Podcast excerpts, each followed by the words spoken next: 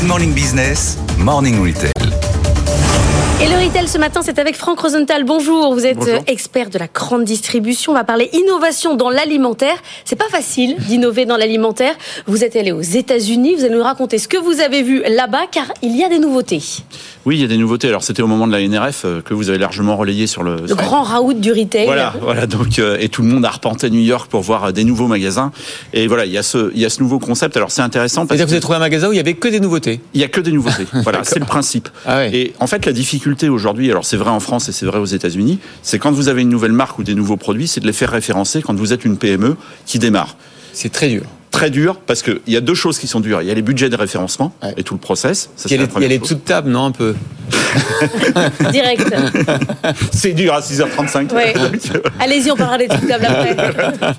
Et euh, c'est très difficile de se faire référencer et c'est très difficile d'émerger. C'est-à-dire que même quand vous avez réussi à vous faire référencer, quand vous êtes dans un hypermarché où il y a 80 000 références, euh, on vous voit pas ou peu. Et c'est pour ça que d'ailleurs les innovations baissent et ont tendance à baisser. Et là, en fait, il y a une entrepreneuse américaine qui s'appelle Emily Schmidt euh, qui a eu l'idée. Euh, elle est originaire de Baltimore et quand elle en fait elle s'est baladée en Italie avec euh, avec sa famille, elle voulait aller voir les épiceries pour trouver les produits italiens. Ouais. Et en fait c'est sa passion de découvrir des produits et elle s'est dit bah on va créer un concept où il va y avoir que des nouveaux produits. Euh, essentiellement des PME, des nouvelles marques. Alors aujourd'hui, ils ont 150 marques en magasin et ils sont aussi en ligne. Et ça, c'est assez intéressant de voir qu'ils travaillent sur les deux. Ça Ça s'appelle comment? Ouais. pop-up grosseur, c'est Pop-up ça hein? Grocer, voilà. Comment on choisit les produits?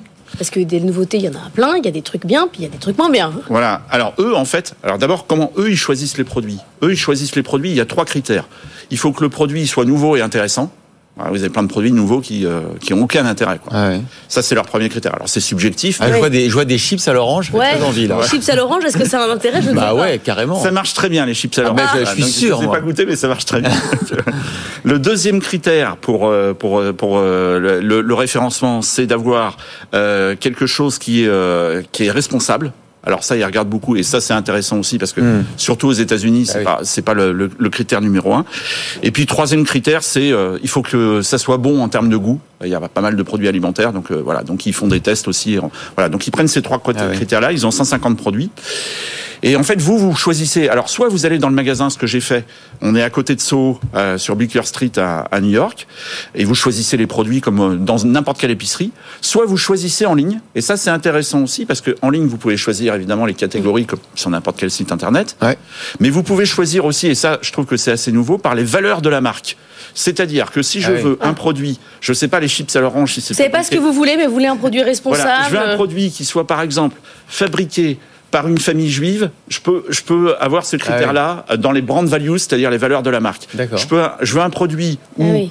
euh, le capital est détenu par une femme euh, qui est actionnaire, je peux avoir euh, ce critère-là. Ouais, c'est intéressant ça comme euh, innovation de manière de. Ouais, c'est-à-dire d'inclusion, intéressante, c'est pas mal. Voilà. Un achat engagé. Je sais pas si c'est meilleur, mais en tout cas, c'est engagé. Et à la fin, c'est des dé- chips à l'orange. Ça dépend des produits. Merci beaucoup, Franck Rosenthal, d'avoir assuré la chronique Retail aujourd'hui.